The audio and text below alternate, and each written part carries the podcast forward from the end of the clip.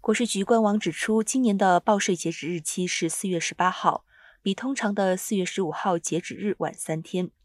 延迟三天是因为适逢哥伦比亚特区的解放日的假期。法律规定，华盛顿特区的假日对报税截止日的影响与其他联邦节假日相同。另外，缅因州和麻州由于两周的爱国日假期，报税截止日期为四月十九号。国税局鼓励人们在拨打电话之前使用线上资源。上一个申报季节，由于新冠导致的税收变化和更广泛的疫情挑战，国税局的电话系统从一月一号到五月十七号收到超过一点四五亿通电话，比平均年份多出四倍以上。